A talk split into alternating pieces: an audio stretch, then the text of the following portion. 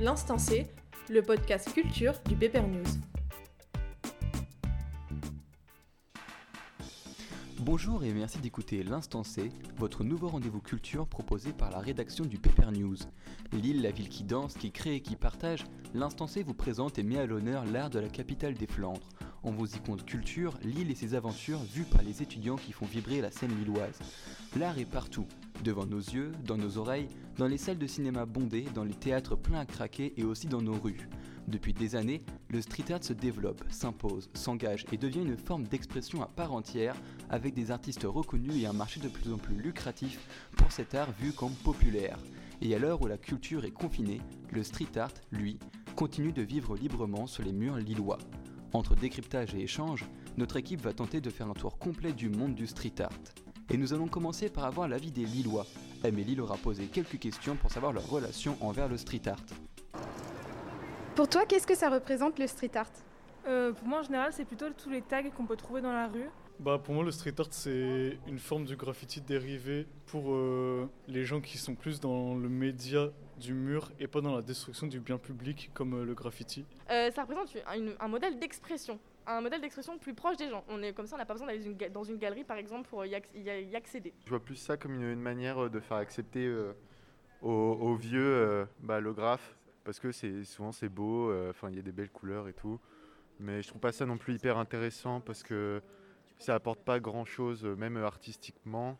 Est-ce que tu considères ça comme de l'art? Si oui ou non, euh, pourquoi? Oui, parce que toute forme d'art est légitime. Je pense que c'est élitiste de dire que c'est pas de l'art ou bien de hiérarchiser 1, 2, 3, hiérarchiser l'art ou bien de la catégoriser. Pour moi, c'est de l'art à part entière parce qu'il y a plein d'artistes, c'est leur seul moyen d'être exposés et que de montrer euh, ce qu'ils font aux yeux de tout le monde. Pour moi, oui, aussi, oui. À part si ça profère des messages de haine, je dirais. Bon, là, je considérerais pas trop ça comme de l'art. Pour moi, c'est une forme d'art et, euh, et c'est d'ailleurs un art euh, même brut et spontané. Est-ce que tu penses que c'est assez valorisé? Non, non. C'est même, euh, au contraire, c'est même plus décrédibilisé parce qu'il y a beaucoup de gens qui sont en mode euh, c'est juste des graffitis, c'est moche, ça, ça amochit les villes, les paysages, les bâtiments. Bah moi je trouve que c'est vachement valorisé dans notre société maintenant parce que tous les vieux ont compris que c'était le nouveau style en vogue, le street art, et du coup vont investir dans des gens qui font du street art. Non, pas du tout. Et pour moi, euh, c'est dommage qu'il n'y ait que quelques artistes qui soient vraiment reconnus en termes de street art, mais euh, il y a beaucoup plus d'artistes qui mériteraient d'être plus connus que ça. Euh, je dirais pas assez valorisé parce qu'au contraire, on a tendance même à les supprimer. Euh, c'est plutôt euh, mal vu encore parce que les gens s'y intéressent pas vraiment et voient tout de suite, euh, il y a un petit peu un a priori du fait, euh, ouais, c'est direct un jeune qui a fait un graffiti, il n'y a pas de message derrière ou il n'y a pas de- d'envie de faire joli, euh, c'est pour faire chier le monde quoi. Est-ce qu'il y aurait une œuvre qui t'aurait euh, marqué? Euh, ouais, c'est une œuvre de Banksy. C'est euh, la colombe qui a euh, un gilet pare-balles qui est fait sur le mur entre, à Bethléem, en- qui sépare Israël de la Palestine. Euh, oui, euh, bah, il y a une signature que je vois souvent, c'est le poisson, je ne sais plus c'est de quel artiste. Euh, à Amiens, il y a une œuvre qui m'a marqué, ouais, c'était un, un patch de Mandela. Et euh, c'est juste qu'elle était sur un mur blanc et que le patch était tout noir. Et c'est super con comme, euh, comme idée, mais c'est juste que du coup ça ressortait bien les ombres. Et euh, c'est le dessin qui m'a le plus marqué dans, dans tout ce que j'ai croisé. Et merci Amélie pour nous avoir recueilli ces témoignages. Maintenant que nous savons ce que les Lillois pensent du street art, penchons-nous plus précisément sur cette forme d'expression encore méconnue du grand public et pourtant si variée, si vaste? Heureusement, Sarah est là pour nous décrypter tout cela. C'est l'heure de la chronique Entre les lignes. Bonjour Sarah. Bonjour Armand et bonjour à tous. Alors aujourd'hui, je suis venue vous parler d'un art auquel sans doute on accole le plus de clichés, mais qui aujourd'hui est bel et bien devenu une arme politique. L'art urbain, plus communément appelé street art, est un mouvement artistique qui s'affirme dès la fin du XXe siècle. N'allez donc pas le réduire au terme de graffiti car cet art englobe en réalité des formes d'expression plus larges. Pochoirs, mosaïques, stickers, affichages, collages, réclames, installations ou même performances scéniques comme la danse sont à inclure dans ce concept d'art urbain. L'art urbain est alors opposé aux beaux-arts, à ces œuvres qu'on expose et qui sont issues de dogmes, de techniques, d'outils sophistiqués et qui ne sont bien souvent pas accessibles à toute une population. C'est sans doute là d'ailleurs que l'art urbain puise sa force. Celle-ci s'est développée dans des périodes où la conjoncture socioculturelle et économique poussait les plus silencieux et illégitimes à exprimer le décalage qu'ils ressentaient avec la réalité. Laissez-moi vous emmener quelque part. Dans les années 70, lorsque ce dernier se développe dans une New York scindée par des tensions raciales et sociales. D'un côté, la construction du World Trade Center, et de l'autre, des tueries d'Afro-Américains vivant dans des logements sociaux que la ville affirme ne pas avoir les moyens de rénover. Mais alors, si la politique ne met pas en lumière les inégalités, l'art le fera. Celui qu'on peint, qu'on danse, qu'on slame et qu'on déclame. En France, c'est bien mai 68 qui pousse cette initiative individuelle à s'épanouir dans les mœurs et qui devient un moyen de revendication pour une jeunesse à qui on nargue d'être jeune et de se taire. Cet art, de plus en plus popularisé et plus accessible à tous, commence alors à s'imposer, si bien qu'au début du XXIe siècle, la France l'institutionnalise en lui offrant une place dans ses galeries, ses musées, ses façades et même ses salles de vente. Certains se demandent alors si c'est cela réellement le but du street art, d'être exposé dans un musée dont l'accès est alors restreint.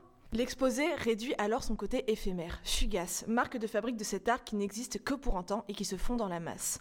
Alors non, certains affirment que là où il s'oppose aux beaux-arts, c'est parce que justement il n'est pas à vendre, il n'est pas à exposer, il est simplement à contempler et à interpréter.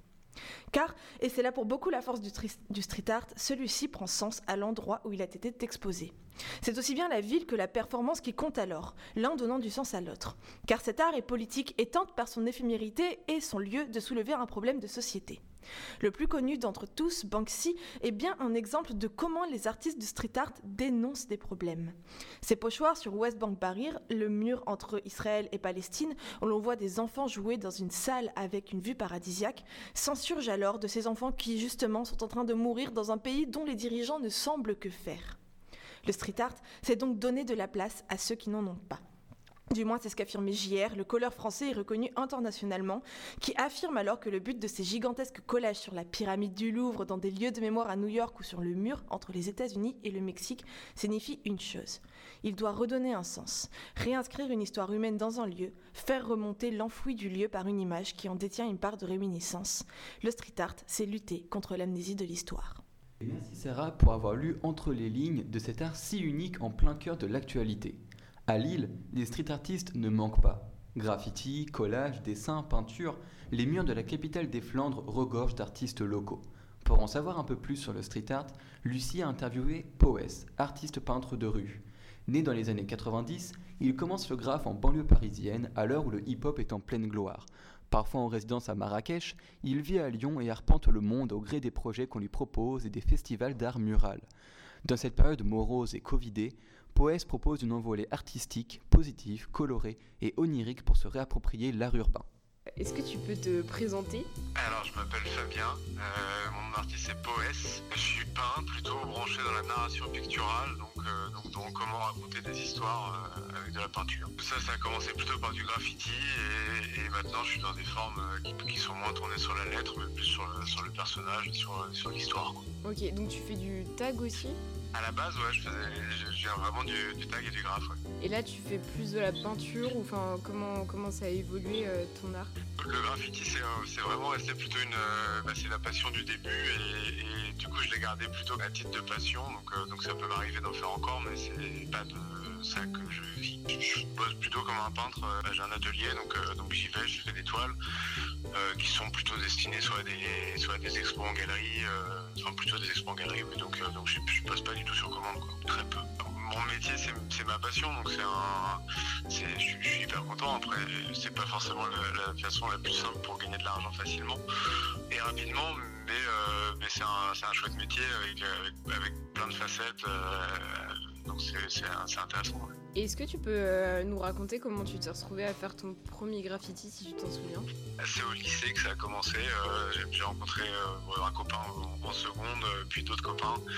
Ça a commencé vraiment par des tags sur la route du lycée. Puis j'ai récupéré des bombes. je suis allé sur les bois ferrés à côté de chez moi. J'habite à Paris à l'époque.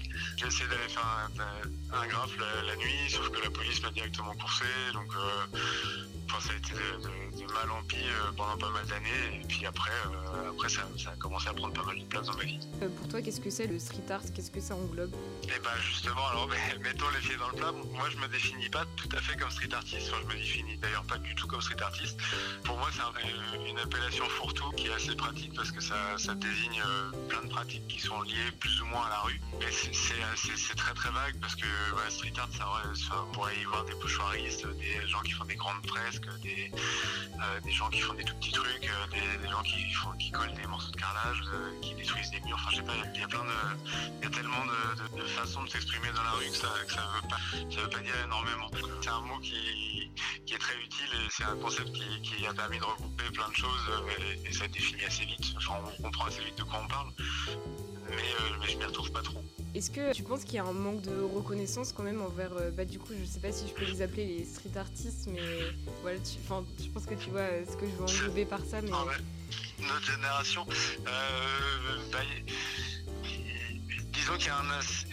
Oui non, il y a- parce qu'il y a quand même eu un phénomène de mode, il y a un manque de reconnaissance euh, des, des institutions euh, publiques, des musées, euh, des grands musées français ou des petits musées français aussi. Euh, c'est assez sûr. Après, entre grands guillemets, le monde de l'art, c'est assez vaste, il y a plein de, il y a plein de métiers différents en fait. Galerie, le, street art, euh, toujours avec des guillemets, ça, marche plutôt très bien depuis 10 ans. Enfin, disons qu'il y, a un- grand écart entre ce qu'on peut trouver dans des villas d'art contemporain, euh, dans des musées, et ce qu'on peut voir dans des galeries. Et du coup, le street art euh, bah, se vend plutôt mieux. Il y a plus de problèmes pour s'exposer. L'art institutionnel euh, qu'on apprend dans les écoles d'art est, très référencé, donc très intellectuel. Et c'est vrai qu'il y a toujours, euh, enfin, il y a ce côté art contemporain qu'on qu'on comprend pas forcément si on n'a pas les clés de compréhension, ce qui est, euh, ce qui est un peu inhérent au, truc. Alors que le, graffiti, le street art, le post-graffiti et, et tout ça, euh, c'est peut-être plus facile d'accès. C'est naturellement plus facile d'accès. C'est plus j'aime, j'aime pas, picturalement, l'histoire ou pas. Et je m'y retrouve ou je m'y retrouve pas, mais il y a- moins de, de concepts derrière tout ça, quoi. Est-ce que c'est pas compliqué aussi euh, de savoir comment se, comporter en tant que. Du coup, j'emploierai encore une fois pas le mot de street artiste, mais voilà, euh, en tant qu'artiste plutôt, euh, lorsqu'on sait que justement les tags et les graffitis c'est interdit par la loi. Moi, ce qui m'a vraiment attiré dans, le graffiti au début, c'est euh, c'est- la liberté, c'est la liberté de pouvoir aller peindre où je voulais. Et bon, la liberté euh, est, forcément, euh, est forcément conditionnée par des règles. Et, si on exerce un peu trop loin sa liberté individuelle, on se retrouve toujours à, se confronter à des, des règles, lois, etc.. La vision a, quand même beaucoup changé sur le, sur graphe et sur le tag, donc c'est toujours assez illégal, mais c'est pas aussi mal perçu. Je pense qu'il y a une vingtaine, trentaine et plus d'années, on est quand même devenu, dans- enfin, il y a eu une espèce d'acceptation justement grâce à cette étiquette street art et, et- et- et ça a un peu édulcoré le tout. C'était quoi euh, ton projet le plus euh, insolite et celui qui t'a le plus marqué? Est-ce que tu pourrais euh, le décrire un peu? Celui qui me parle là tout de suite, c'était un, un projet d'échange avec des artistes dans une favela en- au Brésil, à Belo Horizonte. Et, euh, et on s'est retrouvés euh, trois artistes français euh, mélangés quatre, quatre artistes brésiliens et on baignait un peu où on voulait dans la favela, ce qui était, ce qui était un peu une chance unique de voir le, le- disons, notre vision à nous d'un- endroit qui n'avait jamais vu de touristes. euh, et, euh, et avec, euh, bah, avec plein de clichés qu'on peut avoir sur, sur des favelas, alors que, en l'occurrence, bon, il ne faisait absolument rien arrivé de, de catastrophique, bien au contraire. C'est c'est du chouette hasard, euh, dans cette émission de boulot assez rigolote. Du coup, des, t'as des spots à nous partager Alors à Lille, euh, bah, à Lille, il faut, se promener. Il y a la, carte euh, des renards, euh, renards avec un T à la fin. Ils ont une carte de leurs différents murs et il y en a quand même, pas mal qui sont peints par, eux à chaque fois. Sinon, il y, a- vraiment plein de choses un peu partout. là, je re- le dernier truc que j'ai fait, c'était en Angleterre, à Leicester. C'est une super chouette ville. j'ai jamais trop aimé Londres. Leicester, c'est hyper cool. c'est hyper chouette et ils sont en train de faire un, un festival tous les ans qui, commence à, avoir une, sac- une sacrée importance. Il y, a, beaucoup de murs en ville, c'est assez chouette. Il faut ouvrir l'œil et se promener. Je pense que c'est le, le muralisme, le street art et, toutes les autres formes euh, d'art urbain ou d'art en, en- en ville, sont, enfin en ville ou, ou pas d'ailleurs, sont des bonnes occasions de se promener. Donc, euh, espérons qu'on ait bientôt le droit d'aller à plus que 10 km de chez nous il ne faut pas hésiter à le faire et, ouvrir un peu les yeux à se balader. Pour en revenir un peu à Lille, euh, c'est quelque chose qui est prégnant dans la ville, euh, le street art. À, à Lille, vous avez la chance d'avoir vraiment cette biennale qui est super chouette. Ils font un, ils font un sacré boulot, qui n'est pas tellement médiatisé, enfin qui n'est pas médiatisé en tout cas à la hauteur de, de- de- de l'engagement qu'ils ont. Ils, ils- peignent- enfin, ils font peindre dans la région lilloise euh, quarantaine de murs tous les deux ans, ce qui est quand même beaucoup.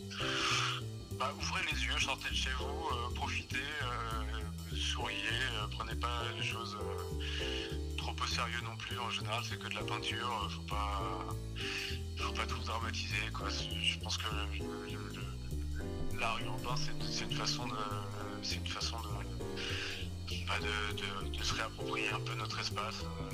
et puis il y a des formes qui nous plaisent, des formes qui nous plaisent moins. ça permet aussi d'en parler, de-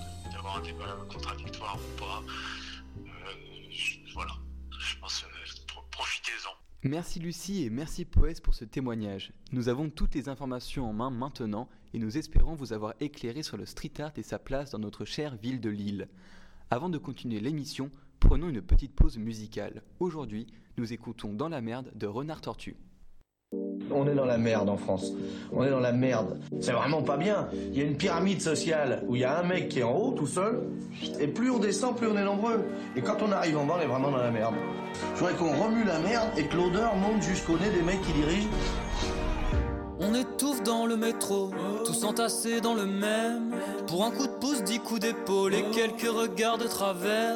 Bientôt y aura plus de caméléons. Ils seront tous allumés comme des néons. Les animaux dérivent vers le néant, mais on check des vidéos de chats mignons. Chaque jour, mauvaise nouvelle, encore un corps retrouvé découpé dans une poubelle.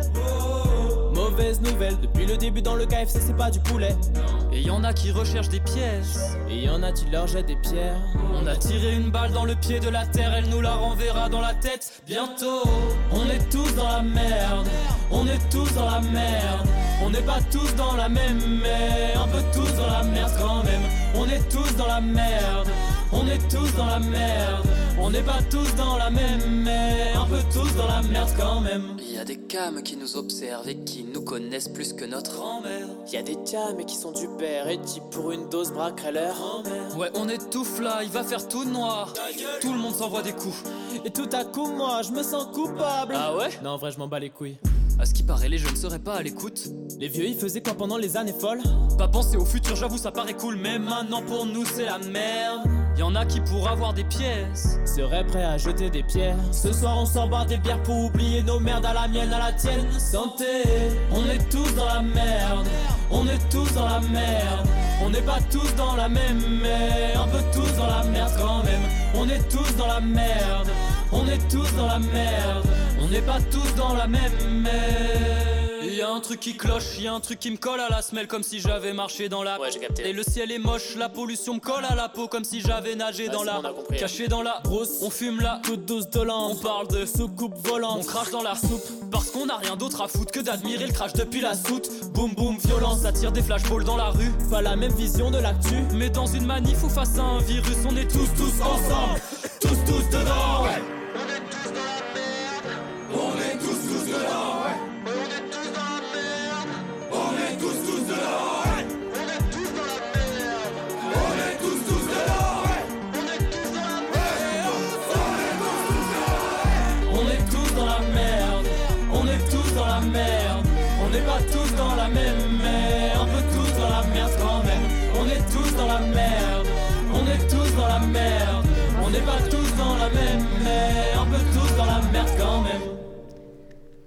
Après cette petite pause musicale et locale, revenons à notre sujet. Banksy, sûrement le street artiste le plus connu mais paradoxalement inconnu, disait L'état du monde me dégoûte à un point tel que je n'ai du mal à finir ma deuxième part de tarte aux pommes. Le street art est connu pour être engagé, pour dénoncer les injustices et les problèmes ancrés dans notre société. Deux de nos rédacteurs se sont alors penchés sur cette question. Le street art doit-il être forcément engagé? Convaincus ou non, ils ont cherché un maximum d'informations ou d'opinions pour défendre le pour ou le contre. C'est l'heure du débat dans l'instant C. Alors bonjour Angelina et bonjour Maëlys. On le sait, on l'a entendu, le street art s'engage sur de nombreux sujets. Mais doit-il l'être systématiquement? Le street art, il tire son origine euh, d'un engagement. En fait, premièrement, c'est vraiment euh, à l'origine de son existence. C'est faire passer des, messages dans l'espace public. Et du coup, oui, enfin, étant donné qu'il tire son origine de ça, ça me semble logique que le street art euh, doive être engagé, puisse être engagé et c'est sa fonction euh, première. Après, je pense pas que l'exclusivité du street art doit être engagée. Je pense pas que ça s'arrête à là. Ouais, je rejoins Angelina. Je pense que historiquement, c'était la vocation première du street art que d'exprimer ce qui ne pouvait pas forcément être exprimé dans des musées, dans des galeries d'art, de rendre accessible une information qui était peut-être pas assez popularisée et diffusée. Et donc le street art, ça a été une alternative pour diffuser des messages plus forts, peut-être un peu plus poignants, politiques, etc. Et donc, voilà, historiquement, c'était ce but-là. Après, le message peut être plus ou moins fort. Euh, plus ou moins universel. Ça, ça, va vraiment dépendre des artistes au final. Hein. Ouais, voilà, c'est ça. Après, le, ce qui est fantastique et je pense ce qui fait le charme avec le street art, c'est quand même euh, le fait que ce soit un art totalement libre en fait. Parce que comme il s'inscrit dans un premier temps déjà dans ce que beaucoup considèrent comme étant du vandalisme, et donc il est aux yeux de la loi illégal, euh, enfin je pense notamment au graffiti, etc. sur les murs, bah, il doit rendre de compte à personne parce qu'il est déjà hors la loi. Donc à partir de là, il peut dire à peu près n'importe quoi. Ce sera juste une chose en plus que l'État, entre guillemets, pourrait lui reprocher. Et du coup, c'est vrai que c'est ça qui le rend fantastique, c'est euh, cette liberté. Et euh, ce que tu disais par rapport au, musée et aux galeries, c'est aussi le fait que le street art, bah, ça s'adresse à tout le monde et tout le monde peut en faire en fait. Il n'y a vraiment pas de limitation. Euh, voilà, ça symbolise vraiment la liberté dans l'art la plus totale, entre guillemets. Mais du coup, pour vous, est-ce que encore aujourd'hui, le street art, c'est une forme d'art engagé? Parce qu'il y a une sorte un petit peu de... Le street art, voilà, c'est devenu quelque chose d'assez commun, voilà, dans les galeries, etc., comme on l'a dit. Peut-être qu'à sa création, c'était engagé. Mais est-ce qu'aujourd'hui, c'est toujours la forme d'expression la plus privilégiée pour montrer ses engagements? Ben, je pense que le street art, justement, si au fil du temps, il a pu peut-être un peu perdre ce message enfin cette volonté très militante, euh, il l'a repris dernièrement. Euh, je pense euh, notamment par exemple avec les collèges féministes qu'on a pu voir fleurir sur les murs partout en France dernièrement dans le cadre de mouvements MeToo, etc. Donc moi oui, je pense que dernièrement le street art, s'il a pu perdre au fil du temps cette volonté militante, il l'a retrouvé dernièrement, notamment à travers les collèges féministes qui ont euh, fleuri un peu partout, euh, sur les murs en France, euh, des grandes villes, etc. On a pu voir ça notamment dans les rues, mais aussi ça a été très partagé sur les réseaux sociaux. Et donc ça montre que le street art, c'est une manière de porter un message, et ça l'est encore aujourd'hui. Ouais, d'ailleurs, c'était quelque chose qui était salué par plusieurs noms du street art, en fait, le retour de cet engagement. Parce que, étant donné que c'est sa fonction première, ça avait été vachement perdu. Et puis même, on voyait que des fois, à des fins mercantiles, le street art dans les galeries, etc., c'est quelque chose que certains trouvent euh, anormal.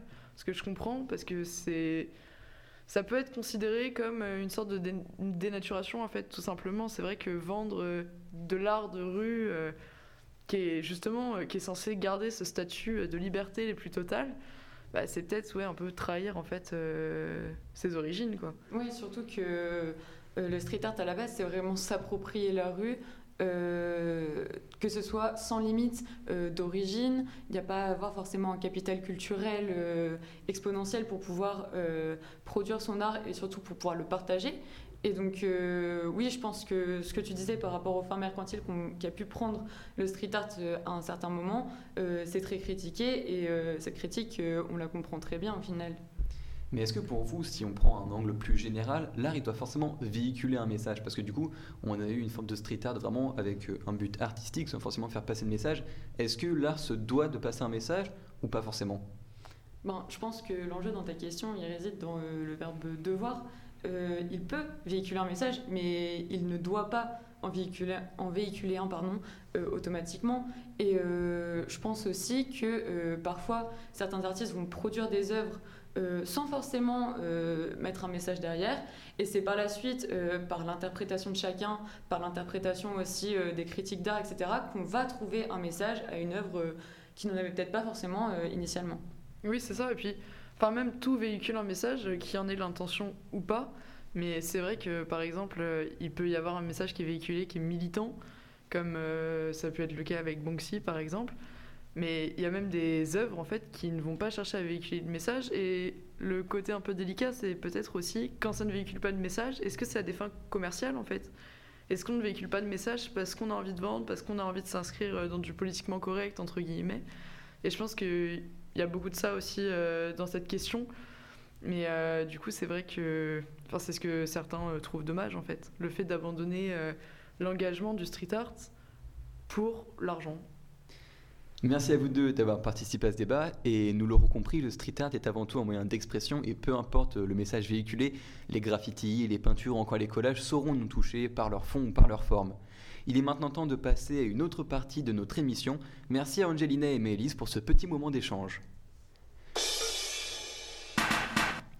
Nous nous éloignons du street art pour avoir une vue plus globale sur la culture en général, celle de l'île et d'ailleurs. Nous allons alors voir ce que l'actualité nous propose en cette période plus que spéciale. Puis nous verrons le coup de cœur de l'une de nos rédactrices. Mais d'abord, on enchaîne avec Fanny et le billet d'humeur de l'instant le podcast culture du Paper News. Bonjour Fanny. Bonjour Armand. Alors, le street art, moi, ce que ça m'évoque bizarrement, c'est le RERD. Parce que figurez-vous qu'avant d'être une buveuse de bière, donc que ça, ça a toujours été le cas, disons plutôt qu'avant d'être une mangeuse de Welsh, j'habitais dans la magnifique et grandiose région parisienne. Et pour aller à Paris ou dans n'importe quelle ville alentour, il fallait prendre le RERD Zaco direction Goussainville. Alors je sens que vous aussi, ça vous évoque des palmiers et des plages de sable blanc. Alors figurez-vous que j'ai toujours eu l'habitude de regarder par la fenêtre, surtout dans le RERD. Non pas que les sièges bleus usés de la RATP ne soient pas à mon goût, mais disons que je préférais scruter l'horizon et laisser mes pensées s'évader un peu. À force de faire ce trajet, j'ai fini par connaître tous les détails, tous les kebabs à Villeneuve-Saint-Georges, le stade de foot à Créteil et surtout le street art qui, lui, a toujours fait partie du paysage. En passant par le tag avec marqué Dins juste avant d'entrer à Gare de Lyon ou encore le célèbre chat jaune qui sourit, connu aussi sous le nom de Monsieur Chat créé par Thomas Will en 1997, le street art a pour moi toujours été une part de mon quotidien. Souvent, j'ai eu ces interrogations toutes bêtes, telles celles de mon tonton à Noël. Faut quand même être vachement motivé pour venir la nuit graver son prénom et risquer une amende. Ah, les jeunes, c'est vraiment des petits cons. Et puis, en rentrant du RER, je traversais toujours le même tunnel rempli de poissons dessinés sur le mur, qui, tel le couloir de requin de l'aquarium de La Rochelle, nous plongeait dans les abysses de la rue. Et ça, bah, c'était vachement impressionnant. Souvent, j'ai lu, qu'il ne fallait pas confondre le tag qui représente la signature, le graphe dont la composition est plus complexe et sophistiquée, puis enfin la dernière catégorie, la seule qui est respectée avec certains graffitis, qui a sa place dans les guides du routard et n'est pas considérée comme du vandalisme, la fameuse fresque murale. Alors, je ne dis pas que la fresque murale ne mérite pas sa place, ou encore qu'il ne s'agit pas d'un travail compliqué. Non mais c'est vrai, quand on voit Tintin descendre les marches d'un appartement peint sur un autre appartement rue de l'Étuve à Bruxelles, on a envie de s'émerveiller, de prendre une photo, de savoir qui est celui qui a recouvert la ville d'histoire. Et quand le street artiste le plus connu, Banks, Banksy, va à Calais et dessine sur le premier mur de l'entrée de la jungle Steve Jobs avec un baluchon et un ancien modèle Apple pour rappeler que la société dégageant le plus de bénéfices au monde a pu être créée car un homme a eu le droit d'immigrer, on ne peut que s'indigner des tentes qui s'entassent sur le sol poussiéreux. Dans cette même ville, Banksy inscrit sur un tout petit mur en béton Peut-être que tout ceci se résoudra tout seul. L'art de rue peut-il quelque chose pour les immigrés? Le street art a-t-il un rôle à jouer? Voilà ce que j'ai compris de cette phrase énigmatique qui m'a fait réfléchir. Et pourtant, était-ce du street art? Qu'est-ce qui différencie la phrase de Banksy d'un collage féministe où il est écrit On ne tue jamais par amour, d'un graphe poétique L'amour crève dans les rues, de la signature du X-Love 91 Le sens, me direz-vous? Mais le sens n'a de sens que d'après celui qu'on lui donne. Et si Banksy avait moins de revendications que X-Love 91 Et pourtant, ce serait lui qui sera médiatisé, lui qui sera respecté. Les affiches seront déchirées, les graphes effacés, les rames de métro remplacées. À vouloir mettre certains street artistes au-dessus des autres, on est en train de déconstruire exactement ce pourquoi le street art existe. Cesser cette uniformité d'un art qui serait plus beau, qui serait meilleur, plus appréciable et plus légitime lorsqu'il serait enfermé entre les quatre murs payants de ce que l'on aime communément un musée, le but, c'est de détruire les règles, celles de l'art, de la propriété et même du temps. L'art est éphémère, les hommes, la vie, la ville aussi. Que ce soit une signature, un tag, un graffiti, un collage, une construction, une fresque, que sais-je, le but, c'est de marquer les murs, de laisser une trace éphémère de son passage, tel un témoin de l'histoire qu'il écrit, de signifier son existence dans un esprit de révolte. Voilà ce qu'est le street art. J'écrirai où je veux, ce que je veux, le monde est à nous et moi, si je le dis, j'en fais partie la liberté. Voilà ce qui abolit les différences entre les différents modèles de street art, entre ce qui est de la dégradation et ce qui est du génie. Du petit voyou au grand artiste, il n'y a qu'un pas avec le street art. Et si on arrêtait de juger, de nos constructions toutes faites, de notre tour Montparnasse, de nos RER, e ce qui est de l'art ou pas, ce qui mérite d'exister ou non Après tout, entre un vieux RER e bleu délavé et un RER e bleu couvert de tags, lequel est le plus beau? La question se pose. Et si la, dégradation, c'était en fait de la sublimation d'un univers trop, triste, trop petit, trop morbe, trop, trop uniforme, qu'il faut repenser, redessiner, reapprécier dès maintenant, et pourquoi pas avec le street art? Merci Fanny. Ce qu'on adore avec l'art, c'est sa diversité. Le street art à lui tout seul s'étale sur des dizaines de techniques. Alors que dire de la culture en général? Musique, séries, films, livres, poèmes? Martin nous fait un tour d'horizon des trois sorties récentes l'ayant marqué. Bonjour Martin. Salut Armand, et pour commencer cette actu-culture, le dernier livre d'Édouard Louis, Combat et métamorphose d'une femme. Après avoir narré sa propre histoire et être revenu sur le destin de son père, Édouard Louis dépeint dans son quatrième roman la vie de sa mère. Face aux violences économiques et patriarcales, l'ancien étudiant en sociologie nous livre, dans son style théâtral, la quête d'émancipation de Monique, sa maman. Au micro d'Olivia Gesbert, l'auteur résume son postulat de départ en une interrogation. Qu'est-ce qui s'est passé dans la vie de cette femme pour que ce visage plein de rêves et plein d'espoir qu'elle avait à 20 ans disparaisse? Utilisant la première personne, Édouard Louis semble s'écarter de sa colère habituelle exprimée dans la violence de ses textes pour laisser place à la tendresse en se plaçant aux côtés de sa mère. Sept ans après en finir avec Eddie Bellegueule, qui avait profondément fâché sa famille, est-ce le temps des réconciliations? Combat et métamorphose d'une femme, un récit à retrouver au seuil. Documentaire, alors qu'Emmanuel Macron a annoncé la suppression de l'École nationale d'administration, Alice Etourneau et Émilie Lançon reviennent sur son histoire dans un documentaire diffusé sur LCP intitulé ENA, pourquoi tant de haine? Durant 52 minutes, les témoignages d'anciens élèves tels que François Hollande, Jean-Louis Debré ou encore Jean-Pierre Chevènement nous éclairent sur les principaux enjeux, controverses et dérives qui entourent cette fabrique à élite. Un reportage éclairant à retrouver gratuitement sur la chaîne YouTube de Public Sénat. Enfin, du côté des sorties musicales, vous vous souvenez de Fauve? Fauve, c'était le collectif qui a déchaîné les passions dans la première partie des années 2010. Deux albums studio, un album live, 20 Bataclan, des paroles poétiques sur des musiques rock acoustiques, mais l'aventure cesse en 2015. La raison, une certaine lassitude et l'envie de créer de nouvelles choses. Et justement, les anciens du collectif sont revenus sous le nom de Magenta fin 2019 et viennent de sortir un premier album, Monogramme. De l'électro, des paroles peu présentes et une envie de faire bouger les têtes et les corps, voilà la philosophie du groupe inspiré par la Front Touch des années 90. Mais Magenta, ce n'est pas seulement de la musique, c'est une expérience. Tout comme Daft Punk qu'ils placent dans leurs principales influences et avec qui ils partagent la volonté d'anonymat, Magenta s'est joué avec son image. Preuve en est, le 8 avril, le groupe a dévoilé un live concert où pendant 18 minutes, on suit leur ami Gaspard au rythme de trois sons en plein cœur de la gare Magenta vide. Nostalgique de fauve ou simple curieux souhaitant découvrir cet électro entêtant, foncez écouter assez ou fatigué et lisez l'interview du groupe faite par Zoé Multo et Lucie Pelé sur le site du Paper News. Merci Martin pour tes coups de cœur et nous vous invitons, chers auditeurs, à vous pencher sur cette petite liste culturelle qui saura ravir vos âmes d'artistes. Enfin, l'art est aussi une question d'émotion et notamment de nostalgie. Qui n'a pas ressenti un effet Madeleine de Proust en entendant les musiques de son enfance ou en relisant un livre de son adolescence? Ou même plus récemment, qui n'a pas accroché à une série ou une émission au point d'en regarder tous les épisodes d'une traite? Aujourd'hui, Eugénie nous parle de son coup de cœur. Mon cher Armand, si je te dis lip for your life, tu me réponds? Oh, mais Armand, tu ne me réponds pas. Tu lip sync for ty life. C'est aussi simple que ça. Et tu vas me rétorquer, mais qu'est-ce que le lip sync? Eh bien, d'après mes recherches, le lip sync est une technique de synchronisation labiale. Bon, en gros, c'est du playback. Mais c'est particulièrement à la mode en ce moment. Et c'est d'ailleurs une épreuve éliminatoire phare de cette émission qui m'empêche de réviser mes partiels The RuPaul Drag Race. Entre paillettes, strass, talons de 30 cm, exclamations fossiles et exubérance. The Report Drag Race a su me séduire il y a peu. Et pour cause, cette émission de télé-réalité disponible sur Netflix met en compétition pour une saison une quinzaine de drag queens s'affrontant dans des épreuves de maquillage, jeux de scène, danse, chant couture et j'en passe. Leur but Définir qui sera la prochaine superstar américaine du drag et euh, recevoir accessoirement 100 000 dollars et un an d'approvisionnement de maquillage chez Anastasia Beverly Hills. Génial, non? Bon, je sais, hein, pour les connaisseurs, j'arrive après la guerre.